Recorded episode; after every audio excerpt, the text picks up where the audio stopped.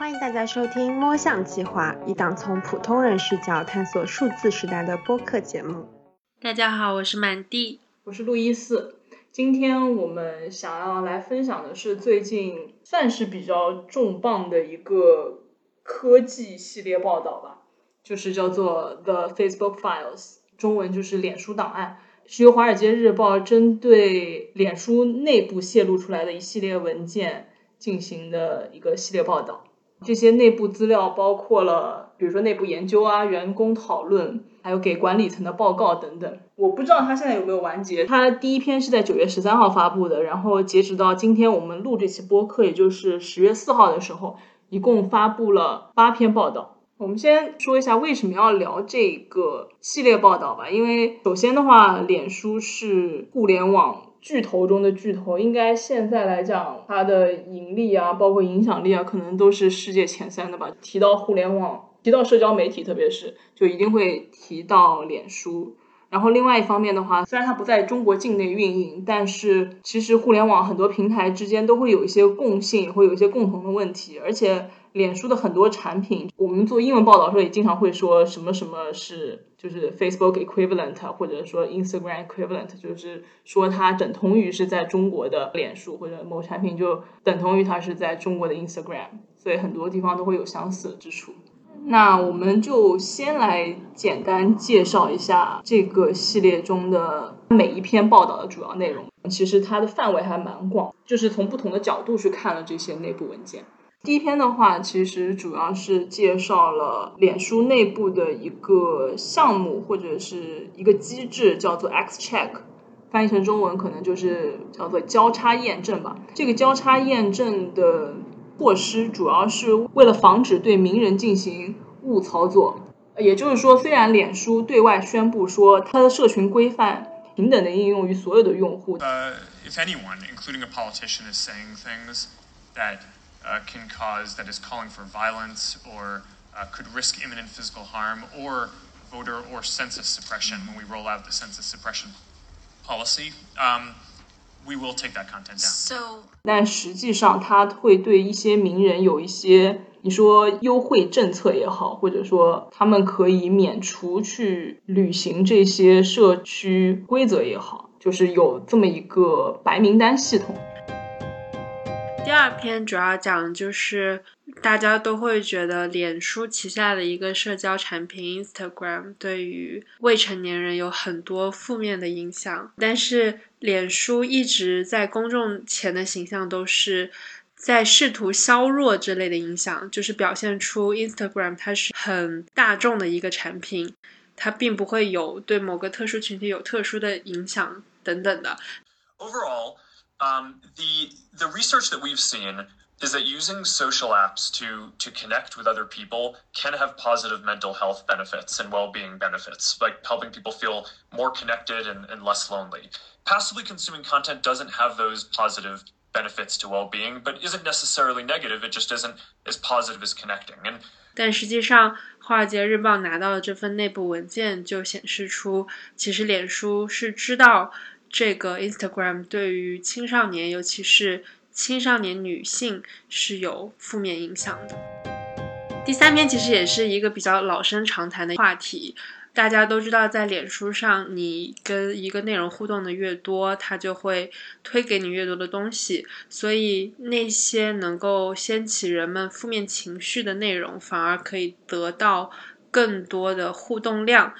那些东西也就可以被推向更多的大众，因此，脸书实际上会被认为是一个容易让受众变得越来越极端、越来越容易愤怒的一个社交产品。脸书也知道这一点，而且这些内部文件就显示，其实脸书内部的数据科学家有警告过马克·扎克伯格说这样是不太对的，但是。这位 CEO 就不想要去解决这个问题，因为他觉得这样的话会让受众更少的去和脸书做交互，也就是说会让脸书这个产品的用户数据变得难看，所以他们避而不去解决这个问题。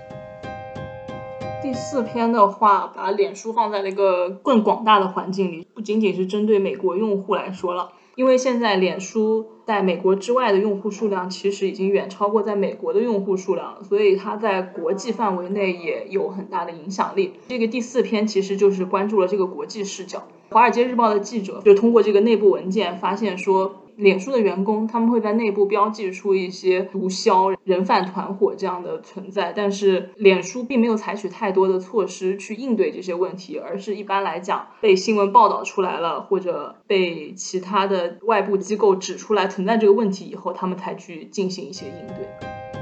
那第五篇的话，我觉得对于扎克伯格来说有一些尴尬的。就是特别尴尬的一篇，前面当然也会有。为什么？因为在疫情之后，扎克伯格其实是非常公开的支持说要通过脸书去宣传说大家应该去打疫苗，然后来一起来应对新冠疫情。Think the vaccines that have been approved work, Mr. Zuckerberg? Yes. 但是他所掌舵的这家公司以及脸书这个平台，都充斥着关于疫苗的负面消息，特别是一些关于疫苗的假消息，或者说一些反对疫苗的这种情绪。感觉第五篇的这个内容和第三篇的内容，某种意义上是有联系的，就是因为你这种阴谋论的东西很容易引起大家的讨论和争议。所以它获得的数据就会更好看，传播的越来越广。对，是有关系的，因因为感觉上假消息和一些比较极端的情绪，它其实是相辅相成的。因为假消息往往它也是带着很重的情绪特征嘛。但是它单独拎出来的话，我觉得可能也是在跟扎克伯格本人对于疫苗的这个态度去做了一个对对比，因为他自己的态度是非常。支持大家去打疫苗的，但是他却没有办法让他的平台，让他所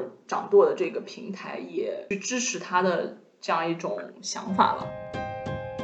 第六个感觉和国内近期的一些政策还挺相关的，脸书也正在尝试着去吸引，就是 pre-teens，pre-teens 这就是十岁到十三岁。对，就是因为在美国的话，是有一部法律是禁止十三岁以下的未成年人拥有社交网络账户的，所以脸书和一众的其他的主流社交媒体，他们就想要去吸引十岁到十三岁这个阶段的小孩去用，在内部他们会觉得这些孩子是一个很重要的用户资源，他们。是一笔潜在的巨大的财富，所以现在这些社交产品都试图去建立这样一个专门给十岁到十三岁的小孩去用的产品。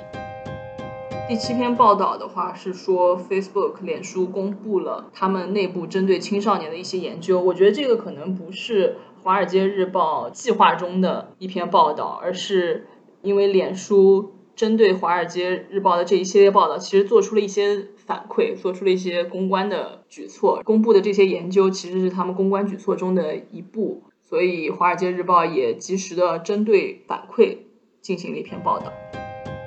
最后一篇就是至今为止的最后一篇，第八篇，它其实是我们所熟悉的数据新闻，它拿到了公司内部各部门高管管理人数的变化，反映了过去十年脸书这家公司。内部侧重点的一个转变，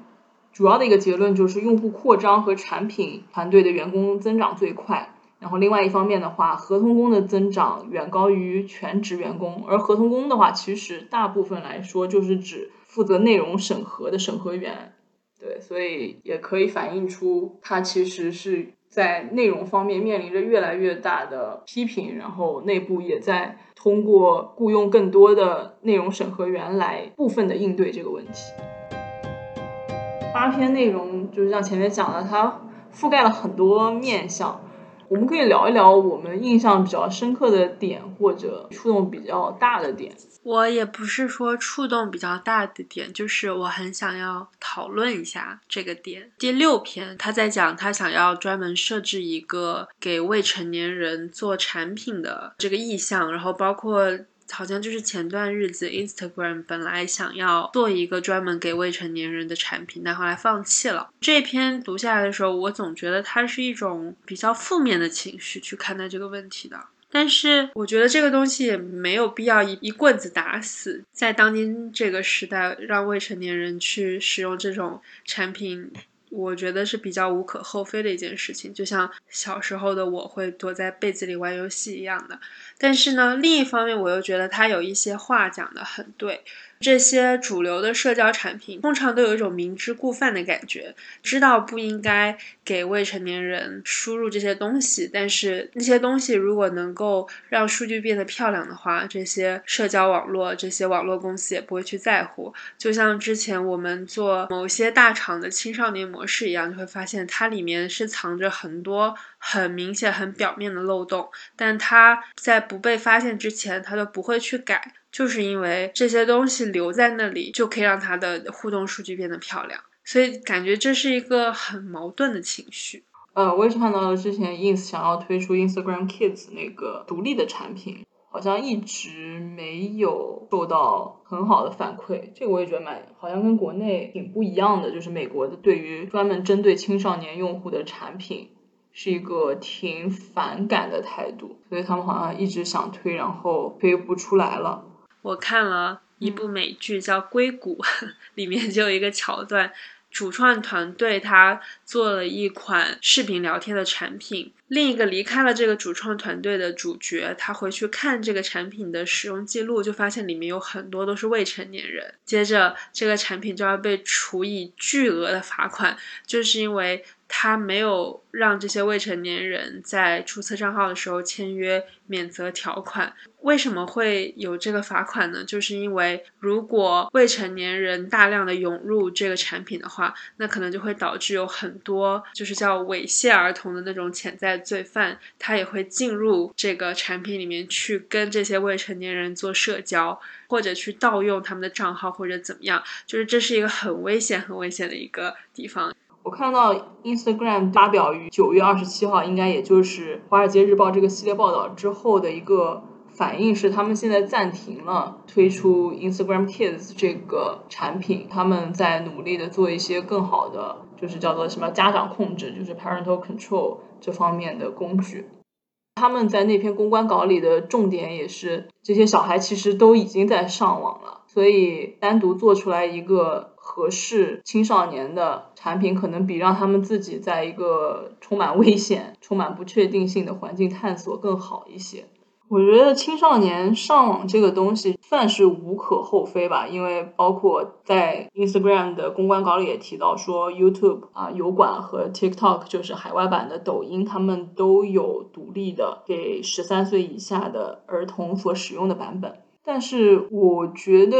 有一个点还蛮吓人的，脸书内部或者 Instagram 内部，它有把未成年人分为很多的年龄段嘛。最小的其实它连零到三岁都有，就很令人震惊，就会让人觉得说你们是不是在想要吸引说零到三岁的小孩？当然，脸书他们的公关就会说说他们只是简单的按照就是儿童的发展阶段去进行了一个分级。并不是说就把这么小的小孩都要作为他们的潜在用户去吸。文章里的那张图表是吗？左边是一个之前，然后那张图有三个格子，最下的那个格子就是五到十二岁的小孩，然后有一个红色的 stop，就是说现在 COPPA 就是那部法律要求不能吸引这些小孩。右边是脸书想要未来发展的产品线，从零到四岁。五到九岁，十到十二岁，十三到十五岁，这种一个一个一个划分，旁边写着让这些不同的产品特征、产品特性、产品设置去一步步让用户培养起习惯，变成一个成熟的脸书用户。零到四岁真的未免太小了一些。但确实，现在脸书面临的一个很大的增长问题是在于，他们的产品被认为是中老年人的产品，年轻人会觉得特别没有意思，就是特别不酷用他们的产品，所以他们也是花了很大的努力，想要去重新吸引青少年啊，或者刚刚成年的一些年轻人。那他们的主战场，他们觉得应该就是用 Instagram，因为可能脸书真的已经都成为四十岁以上的人的产品了。但是，哎，我一直觉得这个产品的用户是一个困境，因为真的步入职场之后的年轻人，他去使用这种社交产品的上瘾程度肯定不及青少年，但青少年又被法律不允许去使用这些产品。接着前面讲说，青少年其实是很多互联网产品的主要用户，设置法律什么的可能会影响到产品的数据啊、盈利等等。我觉得数据上确实是会影响的，但是之前国内不是对青少年玩网络游戏设置了很多障碍，然后就会发现，比如说腾讯，它虽然青少年用户很多。但是当这个时间限制，也就是平时都不能玩，对吧？只有五六日三天可以玩一个小时这样子的限制出现以后，其实真正会对它的盈利倒是没有那么大的影响，因为付费的主要还是成年人，所以可能如果说青少年模式或者对于青少年保护成为一个全球范围内的趋势的话。各家互联网产品可能会更多的去转向盈利方向的一些考虑，而不是单单还是简单的追求以前就是会公布出来的，比如说日活跃用户、月活跃用户这种比较单纯和简单的数字。但是它所谓的看起来盈利没有受到影响的一个原因，有没有可能是因为很多未成年人也是在披着成年人的账号去购买？嗯，这个倒确实是。我们可以看一下明年的黑猫投诉里面会不会少了很多这种未成年人充值的信息。我对第一篇其实就还是挺印象深刻的。第一篇它讲的内容其实串起了我们过去或者说今年这一年很多的重要新闻，比如说在美国的环境下，那就是美国前总统特朗普被很多平台都给拿下了。就是把他的账号给禁言或者暂时封锁了，这个新闻还是挺震撼的，因为他作为一个前总统，即使是前总统，他好歹也曾经是个总统，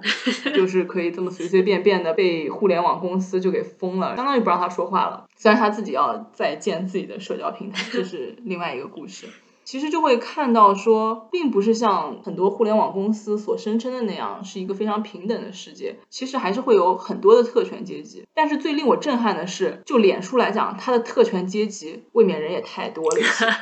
内部的资料显示，截至二零二零年，至少有五百八十万用户在这个白名单上。我们再复习一下，这个白名单是干什么？就是说，如果一个用户在这个白名单上，那么机器审核就不能直接把他的帖子先拿下，可能会经过审核人员的二审或者甚至三审，就是会更细致一些。这个操作不会轻易的就把你的帖子删除。这里面的所有用户每天都发一篇帖子的话，那真的全部通过人工来审核的话。那就已经是个很大的工程量了，而且它还要进行比较审慎的多次审核的话，那这个对于人工的要求肯定是更夸张的。我又去查了一下，脸书去年年底的月活用户大概是在二十七亿左右，算成一个比例的话，差不多每五百个用户就有一个用户在白名单上。我觉得这个比例还是挺高的。更重要的是，根据《华尔街日报》的报道，被加入白名单的标准很不确定，其实内部也不是很确定。哪些人可以被加入白名单，或者哪些人不会被加入白名单？他们似乎有很多不同的部门都有这个加白名单的权利，并没有统一一个标准，大家也没有去保有一个完整的记录。说不定他们自己内部互相都不知道到底有哪些人加入了白名单，这就是一个很变态的事情，很奇怪的事情了，对吧？报道里面提到的一个例子就是，美国不是有很多不同层面的竞选。经常来讲，他这个在位者是在白名单里面，但是其他的候选人可能就不在。那这种情况下，在位者说什么，其实都没有人审核。因为我们前面虽然说他理论上他是希望对这些白名单里的人进行更好的审核，人工审，比如说审两次或者三次这样子来确定他们所做的这个操作不是一个误操作。但实际上，因为没有那么大的人力，大部分白名单上的人的帖子是不会被审核的。那回到刚刚的例子里，在位者往往在白名单里，那他们对于比如说其他候选人的攻击，其实是不会被审核的。但是其他候选人如果想要批评，或者说他们有些批评比较过火的话，他们就很容易被删掉，因为他们不在那个白名单里面，这样就会造成选举上的一些不公平吧。而且这个你很难，就如果不是内部的信息透露出来的话。我感觉从末端去反推这个，感觉很难去验证。就你也没有办法说他发了这个是好是 OK 的，这个是不确定的。就这个太难讲了。对，所以这也是我觉得《华尔街日报》这个系列报道为什么会产生比较大的影响，至少在美国产生了比较大的影响的一个原因。它揭露了很多其实从外部我们无法去确知的一些消息，包括他们自己态度的不一致啊，像是这种嗯交叉验证这样比较奇怪的一种措施啊等等。而且你刚刚讲说这个，你从发出的帖子你没有办法反推，其实侧面也反映了他们的审核机制本身并不是很一致。我觉得另外在这个点里，另外一个很让人难以平衡的点就在于说，我们先不说哪些人是不是有些阿猫阿狗都在这个白名单上，我们就真的说那些对这个世界有影响力的人存在这个白名单上。但一方面，他们说的话确实都会更有新闻性。脸书说为什么他不去禁言特朗普之前一些违规的话语的原因，就是他觉得说他作为美国总统。他说的话，不管是有多么违规，他是有新闻性在里面的。大家应该有权知道，说哦，我们的总统说了这么一句话，或者他说了什么东西嘛。但另外一方面，当这些重要人物说出了一些特别不好的话时，或者是有危害性的话时，他们造成的危害又特别的大，因为他有很多的粉丝，他可能也会更容易的被推到搜索结果的前面的位置。就比如说，在这篇报道里举了一个例子，是足球明星内马尔在二零一九年发过一位女性的裸照，然后这位女性控告了他强奸。虽然最后从判决结果来讲，似乎是这个女性想要通过这么一件事情去对内马尔进行诈骗，但是他发出了一位女性的裸照，但是却没有被删除，而且这个帖子具体时间我不记得了，但是就是还是挺广为流传的，以后才被删掉。对，所以就是。这点来讲的话，其实，在某种程度上有一些矛盾吧。但是，我也觉得，如果美国总统讲了一些乱七八糟的话，是还蛮需要被大众知道的。但是我比较认同的是后期推特的做法，在特朗普的每一条、几乎每一条发言上面都标一个红色的警示信息，大概意思就是这个可能是假的。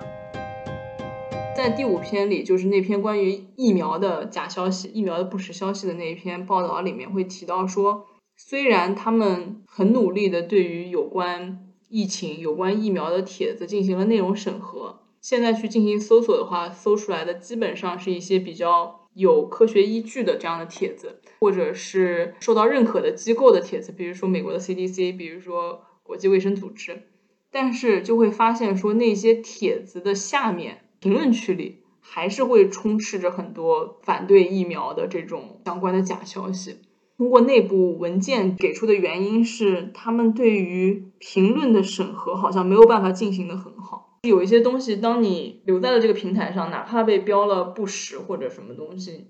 它还有可能通过评论的方式去传播开来，就很适合用兔子洞这个比喻了。兔子洞是来自于童话故事《爱丽丝梦游仙境》那个比喻，就是你一个一个洞往下跳，然后永无止境跳跳跳。所以就好像说，你只要这个虚假的信息在这个网络上传播了，你哪怕是从真实的帖子下方，你也可以一步一步把你引到阴谋论的那方面那些帖子去。《Social Dilemma》那部纪录片里面，其中有个小男主，他就是在 YouTube 上，本来他是随手在看一些别的视频，结果他就误点了一个下面推荐的一个小视频，他就一步一步一步。看这些阴谋论的视频变得越来越极端，以至于到最后直接付出了实质的行动。所以某种程度上，如果按照这个说法的话，一旦有这种信息在网络上，它就总是能吸引一波人往越极端、越阴谋的那个方向去发展。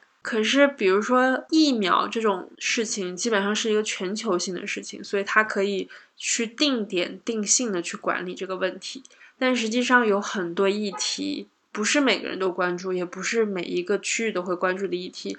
那他会用一个什么样的方法去探测出这种议题需要被监管，以及怎么去监管呢？有一些东西它不一定是非黑即白的，但是你从第三方角度去看的时候，你会觉得这个很阴谋论，就感觉这种情况下你也没有办法说哦，我要去克制一方。而鼓励另一方，就感觉太多互联网上的议题，它是不会像疫苗这种问题一样这么的清晰，有一条界限在这里。而且通过这系列报道来看，特别是其中对于海外市场的报道来说，互联网公司很多时候它解决问题的模式是一个打地鼠的模式，地鼠冒出来了去打一下，地鼠没冒出来就先假装没看见，或者说就真的不知道它的存在。前面提到有一些毒枭和人贩团伙，他利用脸书这个平台或者利用 ins 的这个平台在做一些违法的事情。他其实也经常是等到有第三方报道或者什么了才开始解决这个问题。再回到前面更阴谋论相关或者跟政治相关的话题的话，它其实很多时候没有办法去真的站一个立场。虽然他经常会，我发现互联网平台都很喜欢说自己是中立的嘛，就是马克扎克伯格说脸书不想成为真理的仲裁者。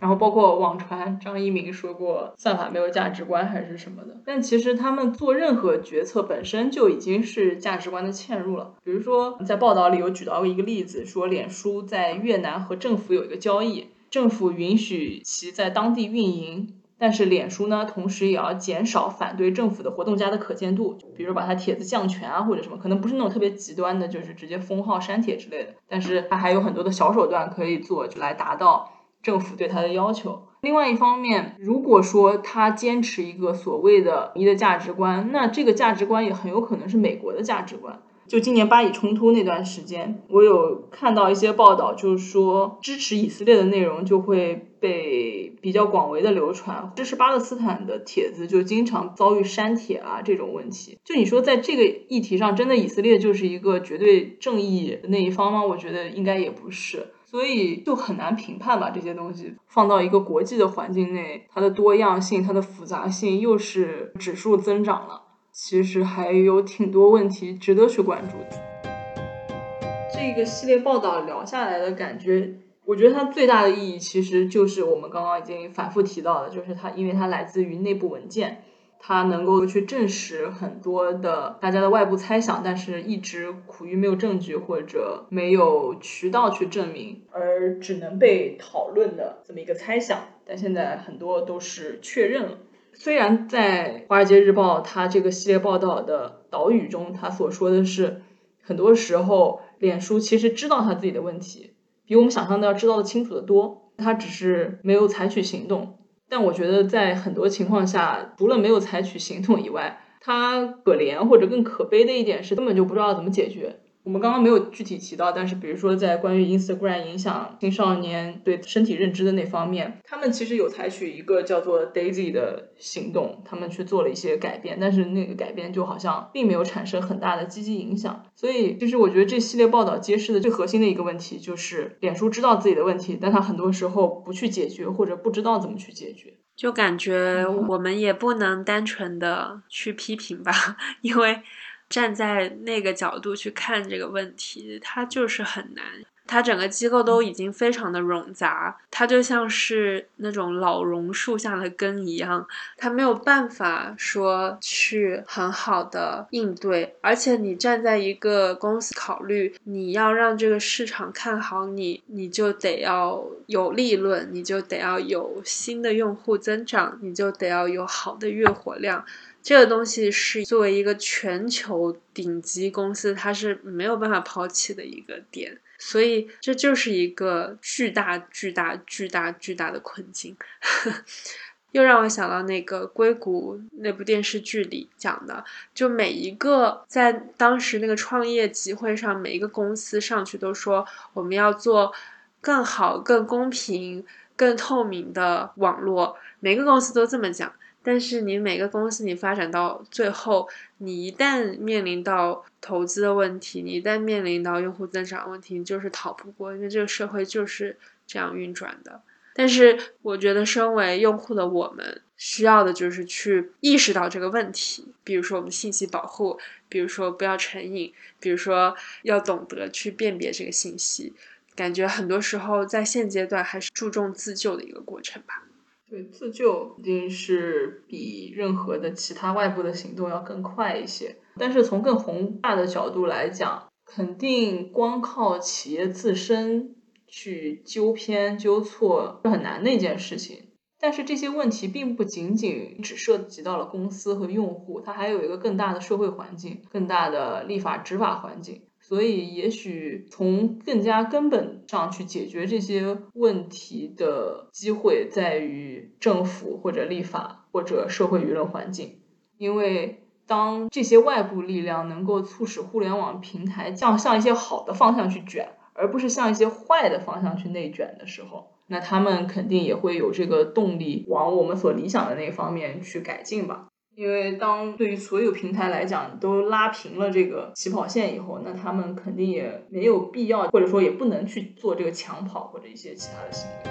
最后的话，我还是推荐大家去读一下这个系列报道。虽然这个系列报道它是在一个付费墙内，所以可能需要花几刀去购买这个一个月的付费才能读到这系列报道。当然，如果大家不想要去花这个钱，或者说更喜欢。去听这些报道的话，其实《华尔街日报》他们也有免费的播客，而且已经做出了五期播客，基本上对应了文字报道的前五篇吧。播客叫做《The Journal》，而且因为《华尔街日报》对于 Instagram 那篇文章的报道，脸书他们自己也公布了他们内部的一些研究，《华尔街日报》在这个系列报道里面也附上了这些链接，这些都是。我感觉特别宝贵的资料，大家感兴趣的可以去好好的研究一下。其实，在录完这期播客后，事情又有了新的发展。向《华尔街日报》提供内部资料的这位吹哨人，前脸书产品经理豪根站了出来，于十月五日向美国国会作证，呼吁政府对于脸书增强监管。六日，扎克伯格本人则亲自否定了豪根的很多指控和质疑。想必未来一段时间内，美国国内将会针对脸书可能存在的种种问题进行更多的讨论，或许也会有一些相关的政策出台。感兴趣的听众可以多多关注，也欢迎大家在我们的评论区里多多讨论。我们下期再见。